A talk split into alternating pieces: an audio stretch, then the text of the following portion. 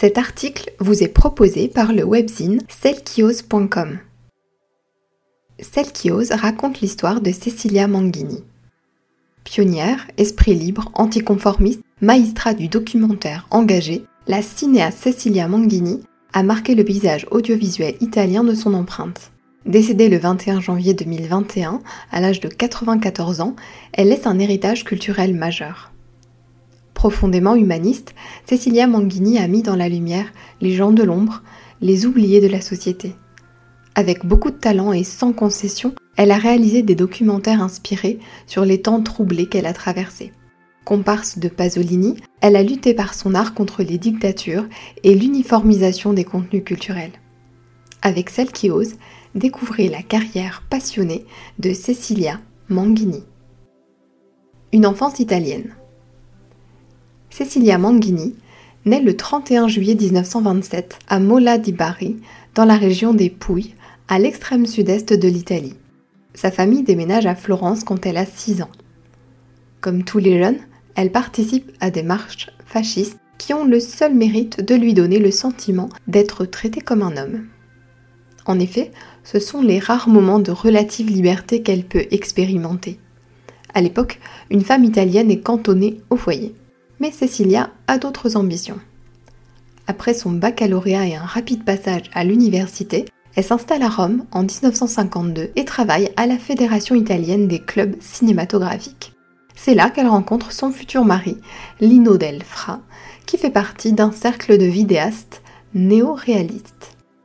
Une photographe de terrain à l'encontre des conventions. Cecilia débute comme photographe sur les plateaux de tournage.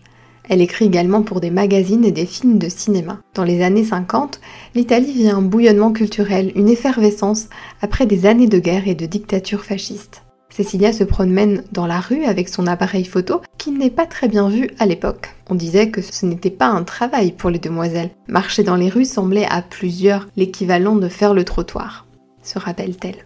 En pantalon, cigarette au bec et caméra à l'épaule, elle bouscule les conventions. Loin des images glamour de la Dolce Vita, Cecilia filme les marginaux, les ouvriers, les banlieusards, les gueules cassées. Elle veut saisir les âmes les plus cachées de ce peuple.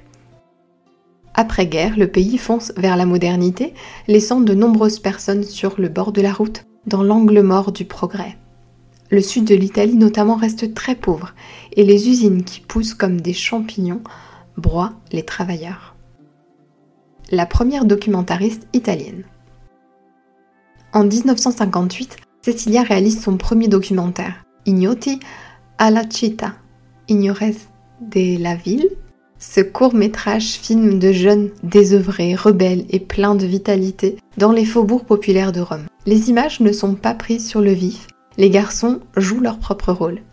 C'est la marque de fabrique du néo-réalisme italien, filmer la dure réalité de la vie avec un parti pris créatif, souvent poétique.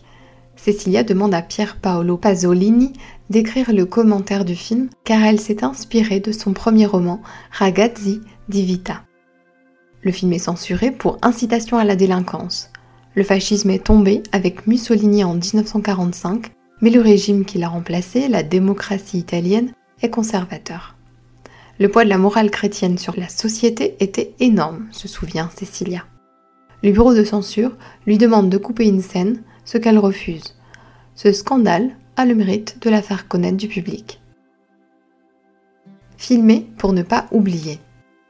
Cecilia s'emploie à filmer des sujets menacés par l'oubli, que ce soit des populations ou des rituels ancestraux. Elle collabore avec Pasolini sur deux autres documentaires. Stendhali, 1960, un court métrage sur les rituels de lamentation funéraire en gricot, un dialecte grec de sa région d'origine, elle ressent qu'il est urgent de filmer ces rites menacés de disparition. La Canta del Maran, 1961, un documentaire vibrant d'émotions sur des jeunes vivant dans les régions marécageuses. Le texte poétique de Pasolini et le style lyrique de Manghini rendent l'œuvre poignante. Ces deux films célèbrent le Sud magique, un territoire économiquement pauvre mais culturellement riche et vivant une cinéaste féministe censurée. Je fais un cinéma féministe car j'ai beaucoup souffert d'être une femme, explique Cecilia Manghini. En 1965, elle tourne un documentaire sur la condition des femmes en Italie, Essere donner, être femme. Elle montre la dure vie des ouvrières du Nord et des paysannes du Sud. Celles-ci font face à la discrimination, à l'inégalité salariale et au défi de concilier vie professionnelle et vie familiale. Après une journée de labeur, elles doivent gérer la maisonnée. Manguini expose ainsi la double oppression du système patriarcal et capitaliste. Elle montre des femmes du peuple, de tout âge, à l'opposé des mannequins et des stars de cinéma en vogue.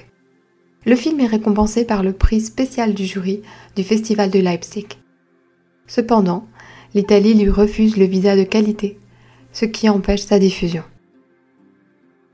Dénoncer l'injustice et l'oppression. Tout au long de sa vie, Cecilia Manghini dénonce les systèmes qui oppriment le peuple, que ce soit la dictature politique, le dogme religieux ou le capitalisme. J'ai traversé trois régimes autoritaires, le fascisme, la démocratie chrétienne et le berlusconisme, dit-elle. Avec son mari, Lino Delfra, elle réalise un documentaire sur les racismes du fascisme. Alarmi siam fascisti, 1962. Le film est censuré pendant un an et il ne sera jamais diffusé à la télévision italienne. En 1965, elle produit Felice Natale, un film anticonsumériste qui cite Karl Marx et Tommaso. Ce dernier sensibilise au danger de l'usine moderne, qui use les travailleurs au lieu de leur apporter l'abondance promise. Une consécration tardive. À partir des années 1970, Cecilia ne tourne presque plus. Les financements pour les documentaires s'amenuisent. Elle réalise La Briglia sul Colo en 1972 sur un enfant inadapté à l'école. Elle souhaite montrer que les enfants considérés comme inadaptés ne sont pas forcément destinés à être des marginaux, mais qu'ils peuvent au contraire contribuer à faire évoluer une société qui, elle, n'est plus adaptée. Dans les années 80, elle produit un dernier documentaire sur la moralité sexuelle et le rôle des sexes en Italie. Elle tombe ensuite dans l'oubli jusqu'en 1998 où elle réapparaît grâce au réalisateur Paolo Pisanelli. Il co-réalise un documentaire sur le Vietnam que Cecilia et son mari avaient commencé 50 ans plus tôt et qui n'avait jamais abouti. Encore fringante dans les dernières années de sa vie, Cecilia Manghini est honorée par plusieurs festivals de cinéma. Ses films sont restaurés et sous-titrés. Elle participe régulièrement à une émission politique italienne où elle est très appréciée pour son esprit vif et son recul sur l'histoire. Éternelle rebelle, Cecilia Manghini a construit son œuvre pour que les causes de la pauvreté, de l'injustice et de l'oppression ne soient jamais oubliées, mais aussi pour célébrer la beauté du peuple et de la culture sous toutes leurs facettes sombres lumineuse. Solène araïque pour Celle qui ose. Celle qui ose vous remercie pour votre écoute. N'hésitez pas à liker ou commenter notre podcast pour nous soutenir. Vous pouvez également vous abonner à notre newsletter. À très vite!